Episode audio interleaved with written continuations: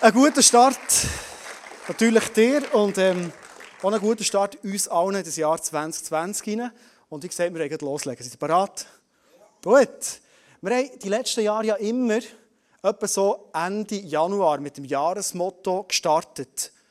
So ein bisschen Anlaufzeit, Allianzgottesdienst, nächsten Sonntag wird mega, mega genial. Und dann sind wir dann mit dem Jahresmotto gekommen. Und dieses Jahr haben wir gesagt, wir wollen am ersten Sonntag Katze aus dem Sack und starten. Und das Jahr ist auch speziell. Wir haben die letzten Jahre immer ein Jahresmotto gemacht mit allen Locations zusammen. Wir sind als ICF Thun, sind wir zusammen mit Bern, mit Biel, mit Interlaken. Äh, was ist jetzt? Oberwall ist noch dazugekommen, Freiburg ist dazugekommen. Mit all diesen Locations sind wir zusammen unterwegs, One Church. Und wir haben immer ein Jahresmotto alle miteinander gehabt. Und der Kleusel ist mit dem Impuls gekommen, und das ist äh, eigentlich auch mein Impuls, den ich, den ich gespürt im Vorfeld hey, wir sind aus verschiedensten Locations, alle ein einem anderen Ort dran. Bieler sind im Nebelunger, wir sind im schönen Wetter hier äh, und so weiter. Wir haben einen See, das haben zwar auch. Gut. Und wir haben gedacht, lass uns als Locations Gott fragen, was hast du für das Jahr 2020 auf dem Herz? Für ICF tun. Also das Jahresmotto, das ich heute mit euch teile, ist für uns als ICF tun. Wir haben im Dezember visioniert, jetzt, wenn du rechnest, Mitte Dezember visioniert, dann ist noch Weihnachtsferien zwischen. Also Grafiker, der gar nicht Zeit gehabt, jetzt schon ein Jahresmotto zu kreieren und du wirst heute auch nicht das Plakat dürfen haben. Vielleicht kommt noch eins, vielleicht kommt noch ein Kleber, vielleicht kommt noch irgendetwas. Aber wir haben gemerkt, hey, wir wollen heute loslegen. Ohne Grafik, die kommt noch aber mit etwas, was Gott zu uns geredet hat und wo wir gesagt haben, wenn Gott redet, dann leben wir es. Ist das okay? Weil, weil Plakatchen sind super, aber das Leben ist das Entscheidende. Jesus, darum bitte ich dich jetzt einfach, dass du uns echt Herz auftust für das, was du uns mitgegeben das Jahr 2020. Danke vielmal hast du geredet und hast du auch so klar und eindeutig geredet. Das hat mich fasziniert und darum werden wir auch klar und eindeutig die Botschaft heute nehmen und überlegen, wie wir das in unserem Leben umsetzen. Weil wir dir gehorsam sein Jesus. Du bist unser guter Hirt und darum führst du uns auch in diesem 2020 extrem gut. Vielleicht anders, als wir denken, aber gut.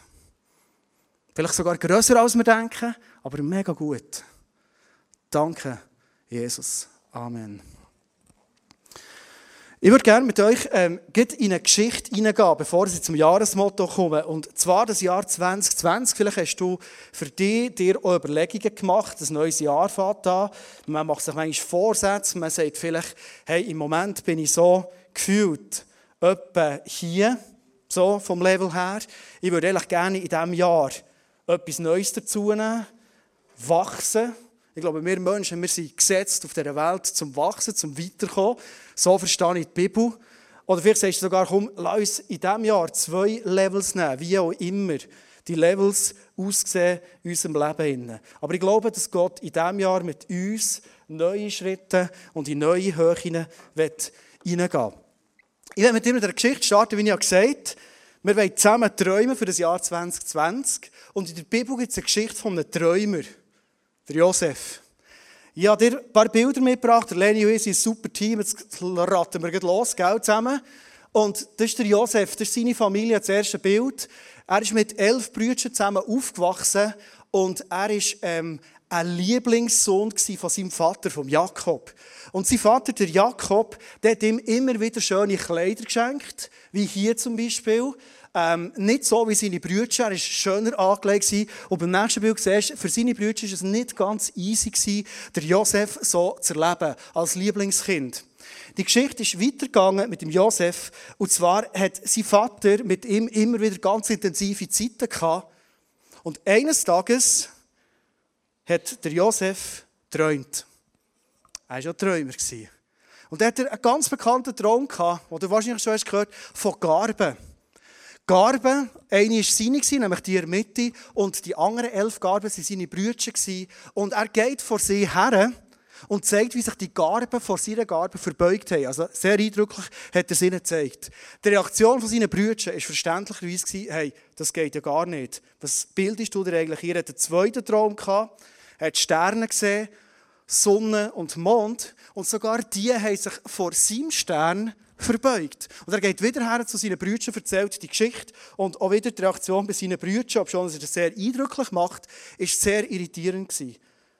Sein Vater, der Jakob, hat sich die Träume gemerkt und in seinem Herzen bewegt, weil er gemerkt da ist Wahrheit dahinter. Eines Tages sagt er Josef, weil seine Brüder sind auf den Feldern waren, die Schafe gehütet, geh zu deinen Brüdern, geh mal schauen, wie es ihnen geht und komm zurück, mir erzählen, was er erlebt hast. Er geht raus in die Wüste, er hat eine relativ lange Wanderung gemacht, vor allem Sportler unter uns. Er ist von Bethel nach Sichem gelaufen, nach Dothan. Das waren rund 80 Kilometer.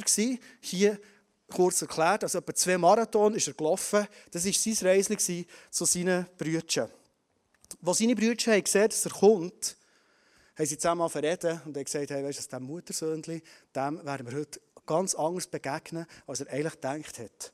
Und für die Geschichte kurz zu machen, als er gekommen ist, packen sie ihn. Zuerst haben überlegt, wir bringen ihn um. Schlussendlich haben sie sich entschieden, dass sie ihn runterlassen, in eine Grube, in einen Brunnen und er nicht mehr selber rauskommt und lassen dort mal ein bisschen schmoren. Später kommen Händler vorbei, auf dem Weg nach Ägypten. Und für 20 Silberlinge verkaufen sie Josef an die Händler und er wird gefangen, abgeführt auf den langen Weg. Und der, der Weg ist jetzt wirklich lang auf Ägypten. 950 Kilometer. Das ist etwa von hier ins Camp. Aber wir laufen ja nicht ins Camp nächsten Herbst, sondern ihr dürft das Auto nehmen von mir aus oder den Flüger. Auf diesem langen Weg gefesselt läuft der Josef.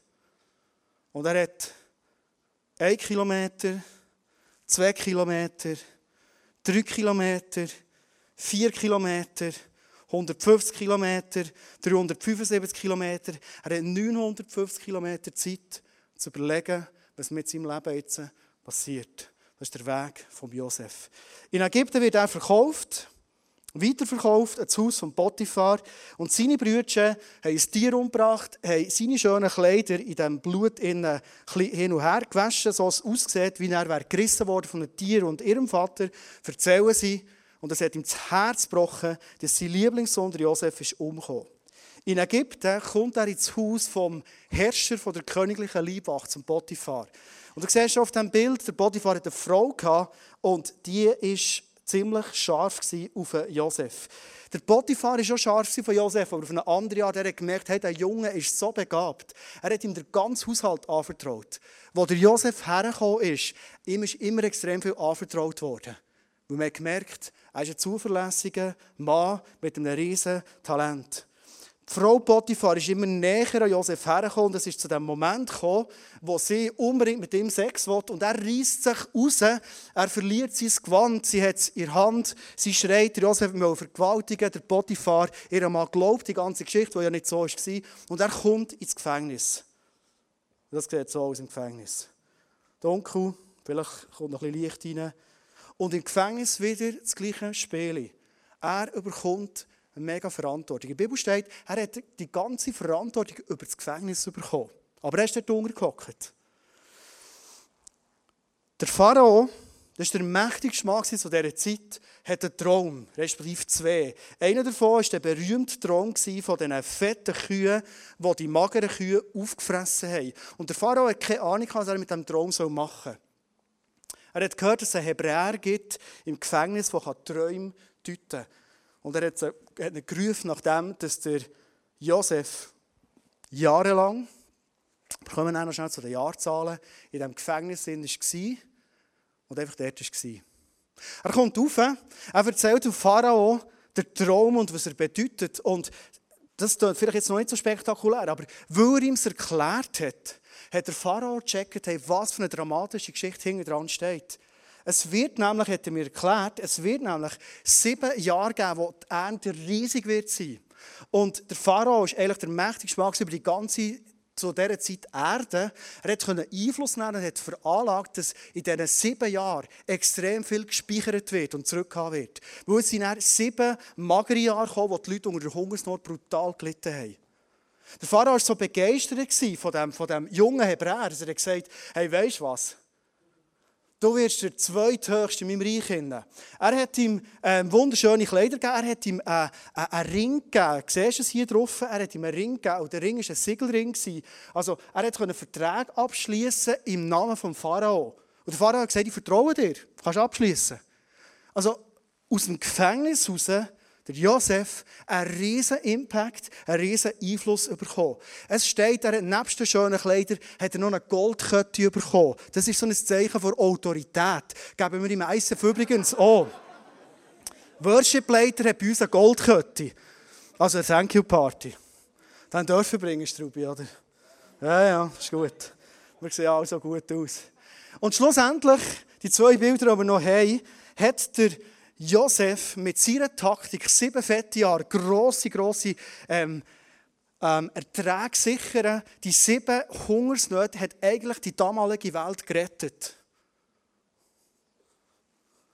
Und ganz am Schluss vom Leben von Josef kommen seine Brüder, die ihn verkauft haben, er versöhnt sich mit ihnen, er sieht seinen Vater nochmal und Jakob kann nach der Begegnung im Frieden sterben. Das ist die Geschichte von Josef.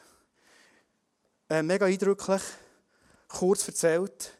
Und jetzt werde ich mit dir die ein systematisch kurz anschauen. Weil ich glaube, die Geschichte die steht viel mehr für unser Leben, für das, was Gott mit uns am Bewegen ist. Und ich bin so begeistert von dem letzten Jahr, das wir erlebt. Das ist ein Jahr, wo wir uns vielleicht jetzt killenmässig alles anders haben vorgestellt Also ich schon.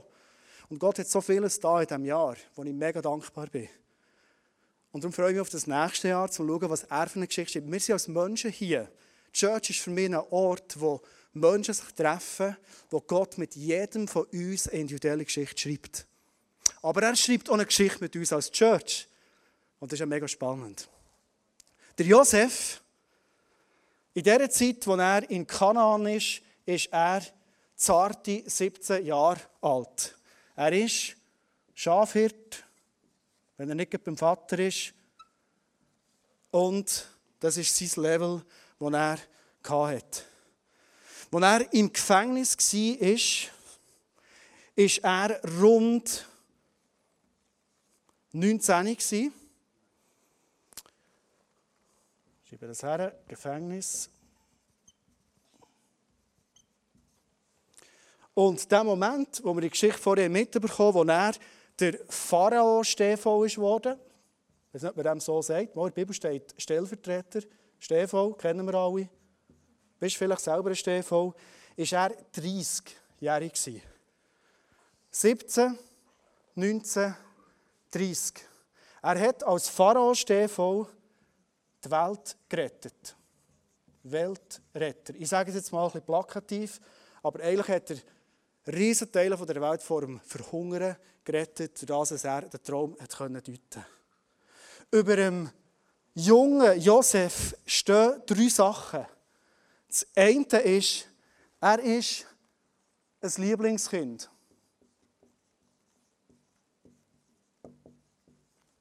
Das löst bei uns immer etwas aus, wenn jemand bevorzugt wird, oder? Wenn jemand ein Lieblingskind ist, vor allem wenn es nicht wir selber sind, oder? Der Josef war ein Lieblingskind, ich komme zu dem zurück. Der Josef war ein Träumer. Und der Josef hat immer wieder Einfluss bekommen. Bereits bei seinem Vater. Und es zieht sich durch, durch sein ganzes Leben. Das Lieblingskind hat sich durchgezogen bis zum Schluss von seinem Leben. Er ist das Lieblingskind von seinem Vater, von Jakob, geblieben. Er ist ein Träumer oder ein Traumdeuter geblieben. In Kanaan wie auch in Ägypten. Sein Einfluss ist immer meistens grösser als die anderen. Ich glaube, dass Gott heute zu uns redet und uns als Menschen sagt, du bist ein Lieblingskind. Jetzt, für uns Menschen geht das nicht auf, oder? Wir sagen ja, also, wer da ist jetzt das Lieblingskind? Du bist Gottes Lieblingskind. Den habt ihr übrigens so. Das geht nur bei Gott, ich weiß. Aber du bist ein Lieblingskind von Gott. Anders können wir die Liebe, die der Vater im Himmel zu uns hat, gar nicht anders beschreiben. Wir sind alle zusammen Lieblingskind von Gott. Wir sind alle zusammen Träumerinnen und Träumer. Wir Menschen, wir können träumen, im Gegensatz zu dir, die können das nicht. Wir können träumen von dem Jahr 2020. Wir können voranschauen. Und jedes von uns hat Einfluss bekommen. Jedes, jetzt nicht Männer, die einfach noch ein bisschen mehr angestellt worden, ein bisschen mehr Leidenschaft hat. Jedes von uns hat Einfluss. Da, wo du arbeitest, da, wo du in die Schule gehst, dort in der Familie, wo du bist, du hast Einfluss. Die einen vielleicht ein bisschen mehr als andere, aber wir haben alle zusammen Einfluss. Das steht über dem Leben von Josef mit 17, mit 19, mit 30 bis ans Ende von seinem Leben. Aber etwas hat sich verändert. In der Bibel steht, als er 17 war, hat er die Träume erzählt seinen Brüdern. Und in der Bibel steht, er war selbst herrlich. Verstehst du? Es ist um, sie, um, um ihn gegangen. Ja, träumt, alle werden sich verbeugen, selbstherrlich. Kennen wir wahrscheinlich alle aus unserem Leben. Rund zwei Jahre später, wo es wieder um Träume ging, redet der Josef nicht mehr von sich, sondern es hat bereits, wahrscheinlich auf den 950 Kilometern, wo er unterwegs war, eine Veränderung stattgefunden von seinem Herz. Und er redet, wenn es um Träume geht, nicht mehr von selbstherrlichen Sachen, sondern er sagt, es ist Gottes Sache. Und mit 30 Nachdem er jahrelang im Gefängnis geschmort hat, redet er, wenn es um Träume geht. Das finde ich so eindrücklich. Von sich, was darum geht, hey, Josef, du den Traum deuten, sagt er, ich kann nicht. Das ist mega demütig, oder? Ich kann es nicht. Aber Gott wird es tun.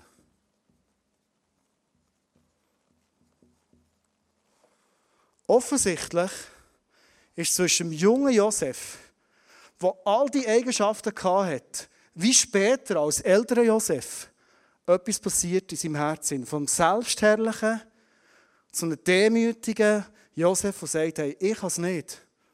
Und ich deklariere das übrigens bei den Menschen auch. Ich kann kein Wunder tun, ich kann keinen Traum deuten, aber Gott kann es und er wird es tun. Siehst du die Verwandlung von dem Herz? Ich weiß nicht, wie es dir geht, aber ich denke, hey, ein junges Leben, 17, ich weiß nicht, wer heute 17 ist. Ich nicht. Aber 17, du hast das Leben vor dir und, und, und jetzt was passiert? Du laufst irgendwie 950 Kilometer mit irgendwelchen Typen, die du nicht kennst, in ein Land, das du nicht kennst, die Sprache nicht kannst, wirst verarscht von, von einem mächtigen Mann, seiner Frau dort. Du landest jahrelang im Gefängnis und zwischen 17 und 30 hat die gesagt, sie etwa, wie viele Jahre gibt es? 13? Mir kommt es vor wie 13 verschwendete Jahre.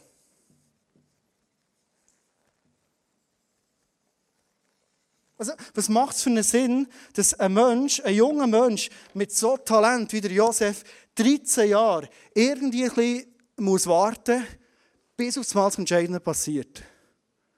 13 verschwendete Jahre. Natürlich bist du als scharfer Zuhörer jetzt und Zuhörerin schon einen Schritt weiter und sagst, ja gut, so verschwendet ist das wahrscheinlich nicht gewesen, oder? Weil da ist beim Josef etwas passiert, was ganz entscheidend ist. Ich lasse die Geschichte gerne mal stehen und tauche mit dir in eine neue Geschichte hinein. Es war Dezember 2019 habe ein Bild mitgebracht, es war schön Wetter, wie, wie jetzt eigentlich auch. Wir sind in Gunten gesessen als Leitungsteam und haben uns Gedanken gemacht, wie soll das Jahr 2020 als ICF tun, wie soll das aussehen? Gott, was hast du auf dem Herz für uns als Church? Und das ist immer spannend, wenn er, wir waren zu dritt, wenn drei Leute hören, dann kommt manchmal das raus, und dann kommt das raus, dann kommt noch das raus, und dann musst du es irgendwie zusammenbringen, oder? Wir haben gestaunt, wie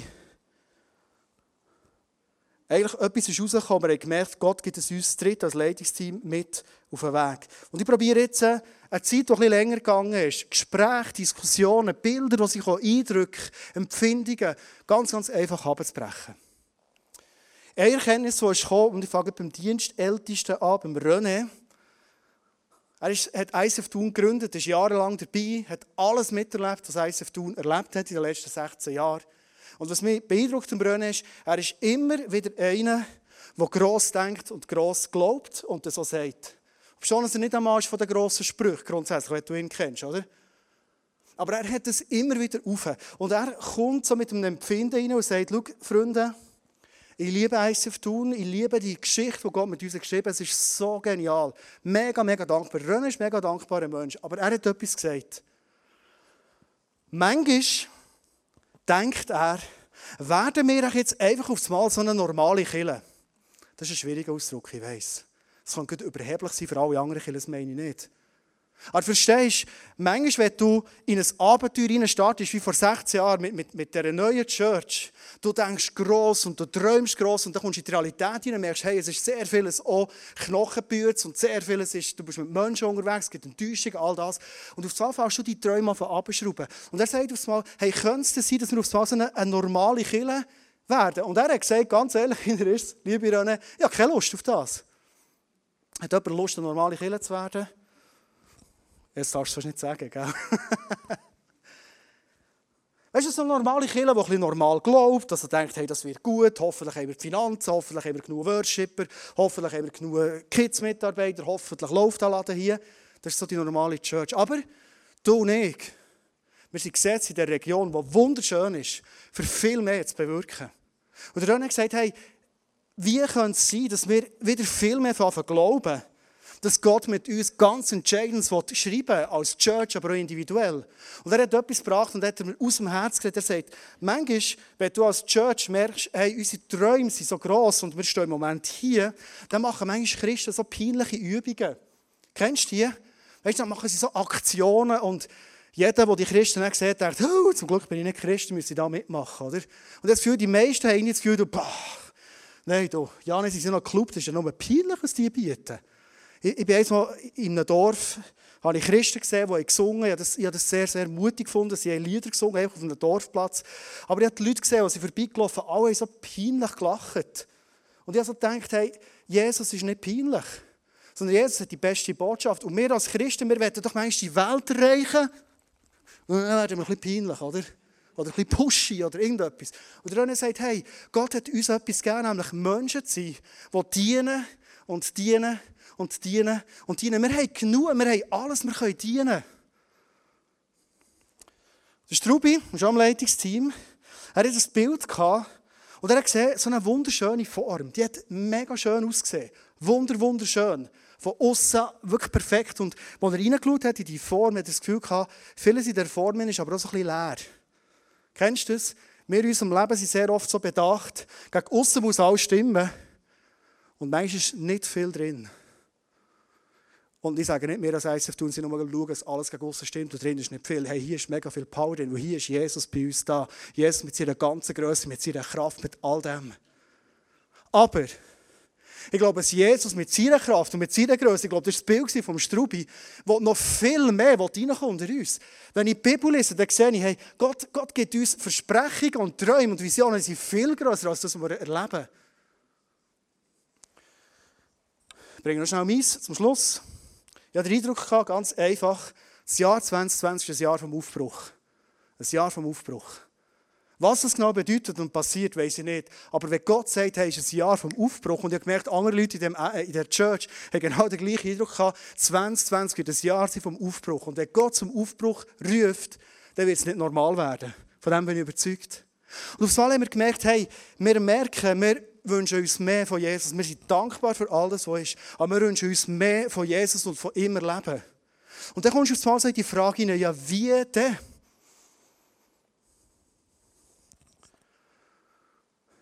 Während wir so beraten haben, in der Sonne von Gunten,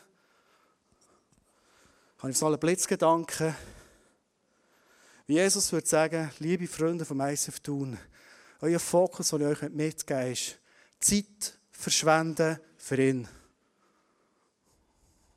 Schön, Lenny. Du bist parat heute. Hey. Und dann haben wir uns überlegt, ja, verschwenden.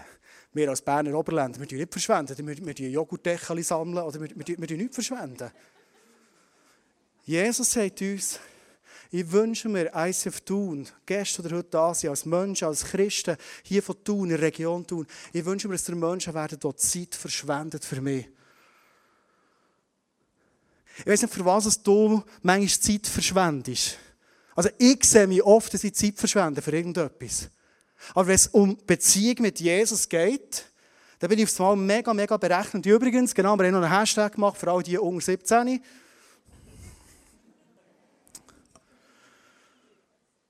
Jesus uns sagt, hey, ihr träumt von vielem. Ihr wünscht euch vieles. Und ich bin überzeugt, Jesus will es uns alles geben.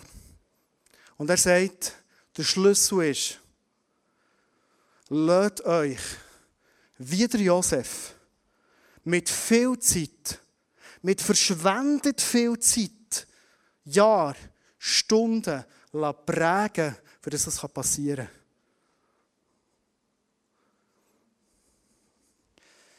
Ich werde zum Schluss der Predigt dir ein Bild mitgeben, wo ich glaube, es, hat so viel zu tun mit unserem Leben. Schau, du und ich, von dem bin ich persönlich überzeugt, wir sind nicht geschaffen worden für die rauche, schnelle, harte Welt, in der wir drauf leben. Wir sind viel wir sind viel zu hungrig und sensibel und, und bedürftig. Für uns ist die harte Welt nicht ganz einfach. Zu dem, was wir geschaffen sind, ist, in dieser Zeitverschwendungsbeziehung mit Jesus zu leben. Zu dem sind du und ich gerufen und beschaffen. Und ich glaube, dass wir oft Mangos erleben in unserem Leben. Weil wir die Beziehung manchmal nicht mehr recht wissen, wie können wir die leben. Wie kann ich in die Herrlichkeit hineinkommen von dem Kreuz, von dem Jesus. Und dann passiert etwas, weil wir bedürftig sind, weil wir irgendwo innerlich leer sind, fangen wir auf zwar mit irgendetwas das an verfüllen, oder? Meine, du kannst es füllen mit den begeisternden Hobbys, die du hast. Und Skifahren ist super. Du kannst es füllen mit einem mega, mega chilligen Leben wo du so richtig viel Zeit kannst chillen und verbringen und alles ist gut. Du kannst es füllen mit deinem Job, den du hast. Ich denke, ich extra so ein typisches Bild von unserem Job, den wir haben. So. Du kannst es füllen in dem, dass du Tag und Nacht über deine Probleme nachdenkst und denkst, hey, ich suhle mich in diesem Selbstmitleid und mir ist so etwas Schwieriges passiert, ich komme nicht fort von dem. Und dann denkst du, uns in unserer Lehre innerlich gut. Vielleicht suchst du in Beziehungen bei anderen Menschen, dass sie die Bedürfnisse, die du spürst, die leer sind, sollst erfüllen. Dass du das von ihnen abhängig machst. Und das kennen wir alles, das ist ein riesen Stress. Wenn ich Erwartungen habe an Menschen, Erwartungen habe an Kirche, Erwartungen habe an Pastor, dann kann das nie. Und Kirche und wir Menschen und wir Ehepartner, wir können es nicht erfüllen. Aber wir haben den Hunger. Heute Morgen habe ich ein Erlebnis gemacht. Ich war in Zadelboden in der Ferien, zehn Tage. Wir sind heimgefahren gestern. Daheim habe ich gemerkt, ich meinen Rucksack Zadelboden vergessen ähm, Ich wusste, ich muss heute Morgen früh Tage holen, ist der Laptop und alles drin. Es gibt keine Predigt heute. Und als ich auf Adelboden rauffahre so denkt, was mache ich jetzt mit dieser Zeit im Auto? Du kennst mich, ich liebe Sport. Und ich denke, beim Auffahren schaue ich Sport aktuell von gestern Abend, da bin ich aufdatiert, weil sie viele Sekunden Kolonie Rückstand hat, all das. Das ist ja nichts Schlechtes. Verstehst du? Ich rede hier nicht von Sünden in unserem Leben, sondern ich, ich rede mit Sachen, die wir uns auffüllen, für unsere Lehre zu füllen. Und merken oft nicht, dass wir neben dem durchleben was das Tiefste in uns, in uns nachhaltig erfüllt. Und ich denke, wenn ich daheim fahre von Adelboden, dann nehme ich mir noch Zeit, noch ein bisschen Zeit für Jesus. Irgend aus einem Grund haben wir entschieden, zuerst Zeit für Jesus zu machen. Ich bin aufgefahren auf Adelboden, habe Jesaja weiter gelost. Ich kann nicht lesen im Autofahren, aber ich kann hören. Bibel gelost hat mich mega gepackt, was da drin steht. Ich komme auf das noch zurück. Ja, von Worship-Songs rein tue, ja Gott auf anbeten und auf so habe ich gemerkt, hey, ich komme in die Herrlichkeit hinein von Jesus. Und jedes von denen, der weiß, von was sie reden weiss, das ist das Beste, was passieren kann, wenn du erfüllt bist von der Herrlichkeit von Jesus.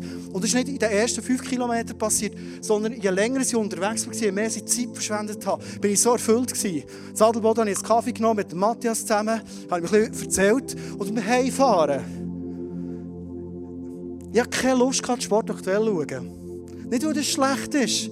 Ich will in dieser Herrlichkeit innen bleiben. Und ich habe weiter geworshippt, ich habe beten für heute, ich habe beten für uns als Church, für meine Family. Und ich habe gemerkt, hey, ich will die Herrlichkeit nicht verlieren. Und das ist das, was mich erfüllt. Hast du so ein einfaches Beispiel? Du kannst jetzt denken, du, der Pastor der hat auch noch ein ziemlich Basisproblem. Ich, ich bin im gleichen Boot wie du. Heute Abend in Sportpanorama schauen, zum Abfahren. Ich, freue mich darauf. Das ist nichts Schlechtes.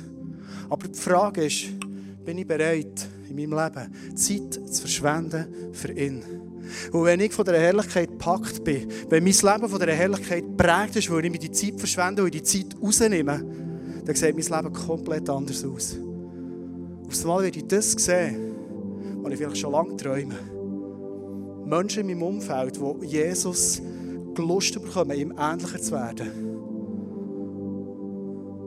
Meine Frage an dich heute Abend ist, wo ist vielleicht das Ursprungswunsch, Sehnsucht, erfüllt sein von Jesus ganz persönlich? Wo ist es in deinem Leben irgendwo überstellt worden mit Problemen, mit einem dauernden Wunsch, irgendwie möglichst chillig zu machen auf der Erde? Mit Beziehungen, die ich nicht erfülle oder wo ich etwas erwarte, mit meinem Job, wo mir zwar Anerkennung gibt, aber auch fordert, vielleicht bis zum Burnout, vielleicht mit meinem Hobby, mit meinem Sport, wie auch immer. Und ich sage dir nochmal, nichts von dem ist schlecht. Aber wenn Jesus verschwenderisch das Zentrum ist von meinem Leben, dann wird aufs Mal all das völlig anders. Deine Probleme sehen anders aus, wenn du erfüllt bist von der Herrlichkeit von Jesus. Dein Umgang in Beziehungen sieht anders aus, wenn du erfüllt bist von Jesus. Deine Art, wie du ruhst und dir holst, wie du vielleicht Sabbat machst, sieht anders aus, wenn du erfüllt bist von Jesus. Schau, jedes von uns hat gleich viel Zeit. Jedes hat 24 Stunden, glaube und 7 Tage. Jedes. Und ich auch. Und ich habe überlegen, wie kann ich mehr Zeit ausholen für Jesus. Ich habe mein Handy vorgenommen und habe gemerkt, ich habe noch so Apps getroffen. Die sind nicht schlecht. Keine Sündigen, nicht, nicht, nicht Porno-Apps oder irgendetwas. Aber echt so Games, weißt du, so ein bisschen das Gärtchen bauen und so. Und das ist auch nicht schlecht, wenn du das Gärtchen baust mit deinem iPhone. Bau doch Gärtchen, solange du willst. Aber ich habe gemerkt, Jesus sitzt manchmal neben diesem Gärtchen und sagt, hey,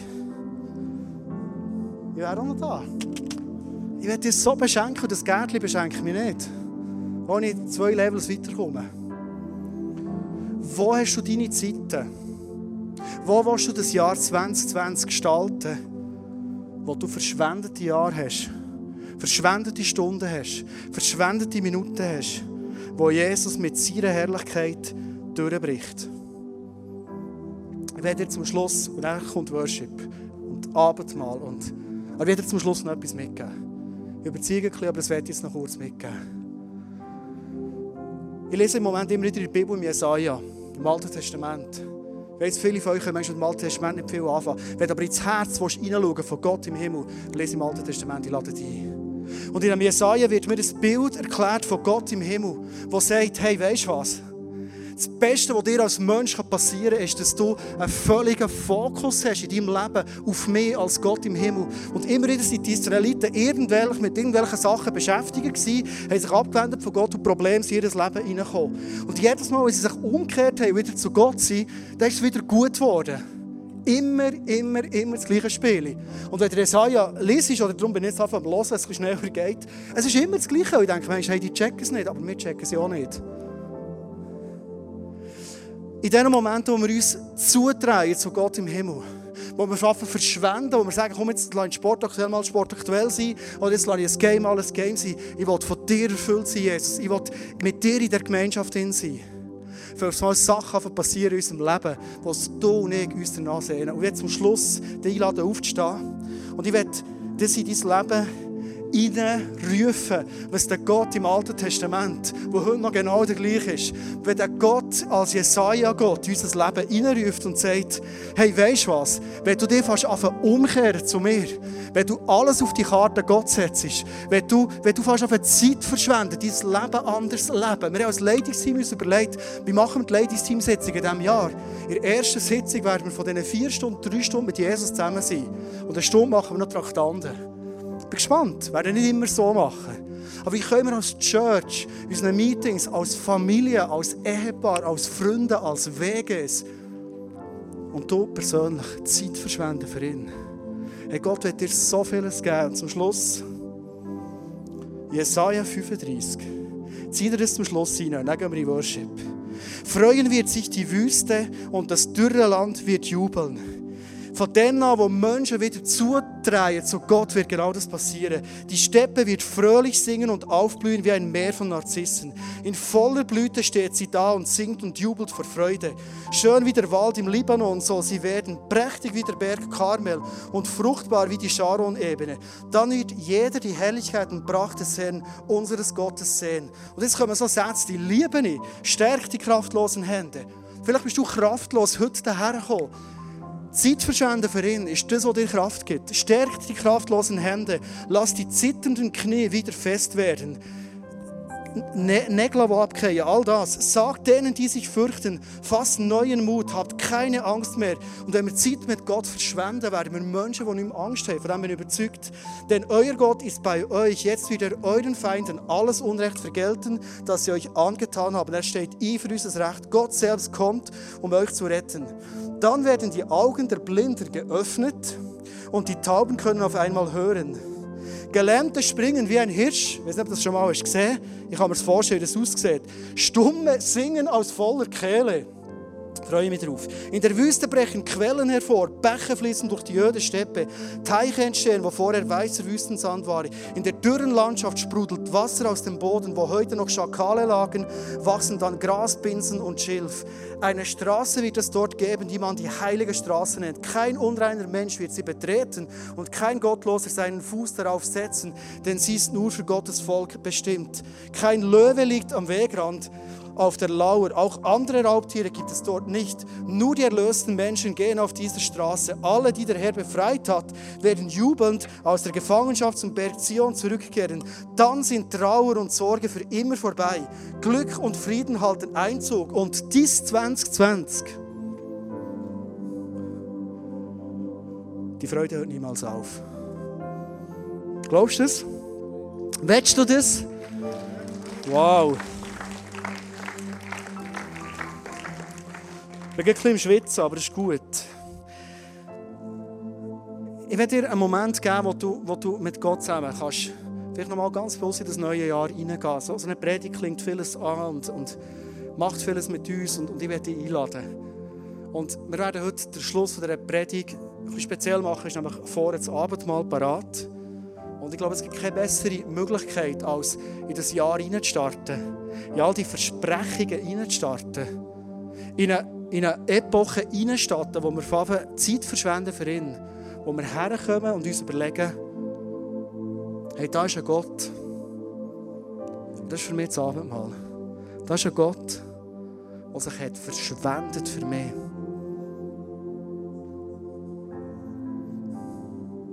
Hey, wo gibt es so einen Gott, wie Gott ist? Wo gibt es einen Gott, der selber auf die Erde kommt, für uns Menschen zu retten? Ist ein Gott, der sich verschwendet hat für uns. Ich glaube, das Reich von Gott ist ein Verschwendungsreich. Wo da die, die, die Prostituierte ist gekommen, das teure Öl hat, hat gebracht für Jesus die Füße, hast du gesagt, das ist viel zu teuer. Jesus hat gesagt, hey, ist gut. Verschwender ist gut.